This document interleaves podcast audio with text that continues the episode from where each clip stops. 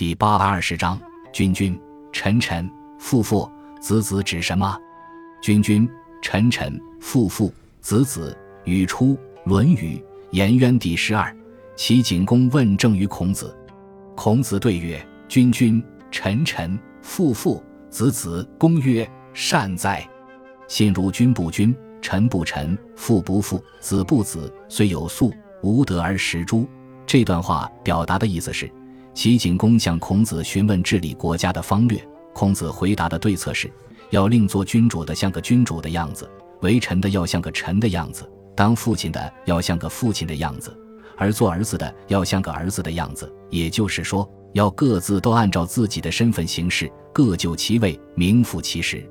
齐景公对孔子的论述非常的肯定，并且说，如果不这样的话，即使国家有很多的粮食，自己都会吃不上的，非这样做不可，否则国家就会大乱的。孔子的这种关于君臣父子的表述，被后世演化为“君为臣纲，父为子纲，夫为妻纲”的伦理准则。而其实这与孔子的原意是相去甚远的。